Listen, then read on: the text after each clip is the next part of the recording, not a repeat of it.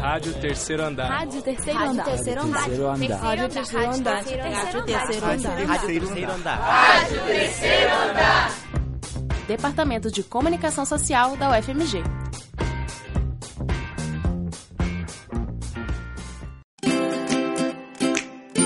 Olá pessoal, eu sou Fred Gandra. E eu, Natália Reis. E você está ouvindo a série Qual é a Boa?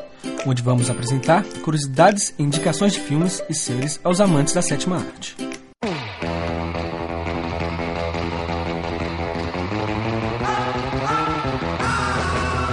Depois de quatro anos longe das telonas, o renomado ator, diretor e roteirista Quentin Tarantino retorna e já deixa seus fãs ansiosos com a sua próxima produção. Com a estreia prevista para o dia 26 de julho de 2019, Once Upon a Time in Hollywood, o mais novo filme do diretor, está recheado de grandes estrelas no elenco, como Leonardo DiCaprio e Brad Pitt.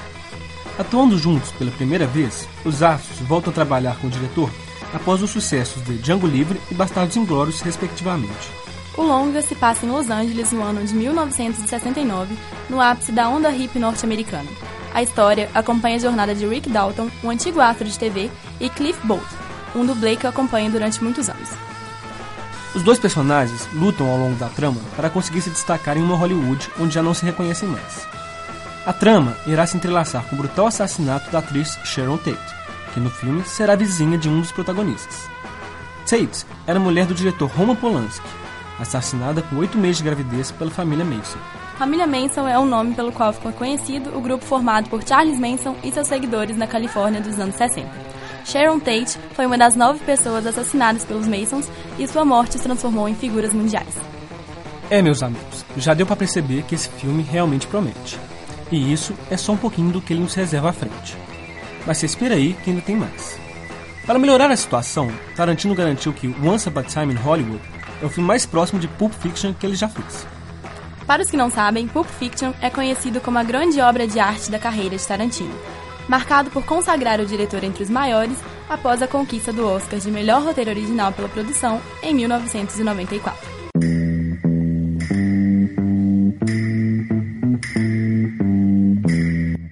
Tarantino é um dos diretores mais icônicos do cinema mundial.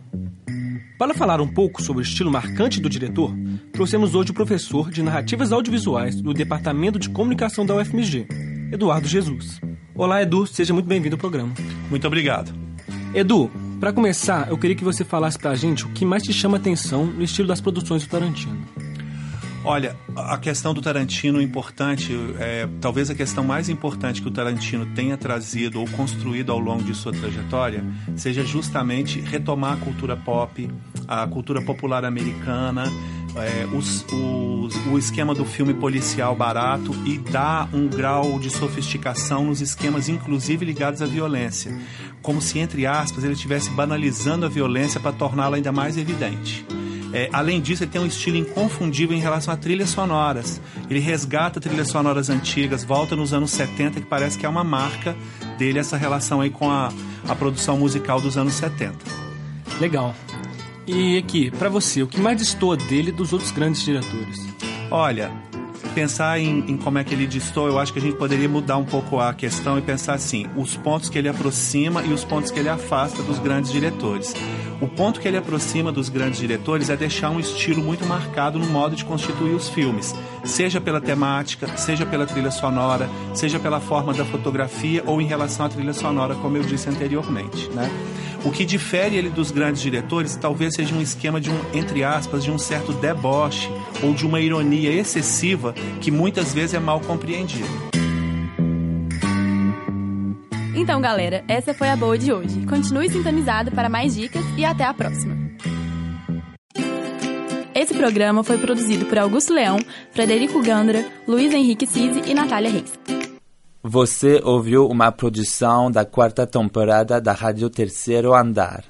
Para ouvir esse e outros programas, acesse o site Rádio Terceiro Andar UFMG.wordpress.com. Acompanhe Rádio Terceiro Andar no Facebook e no Instagram. Projeto de ensino, pesquisa e extensão vinculado à disciplina de radiojornalismo e mídias digitais. Departamento de Comunicação Social da UFMG. Monitor Arthur Riale. Estagiária docente Mariana Alencar. Coordenação geral Professora Sônia Pessoa.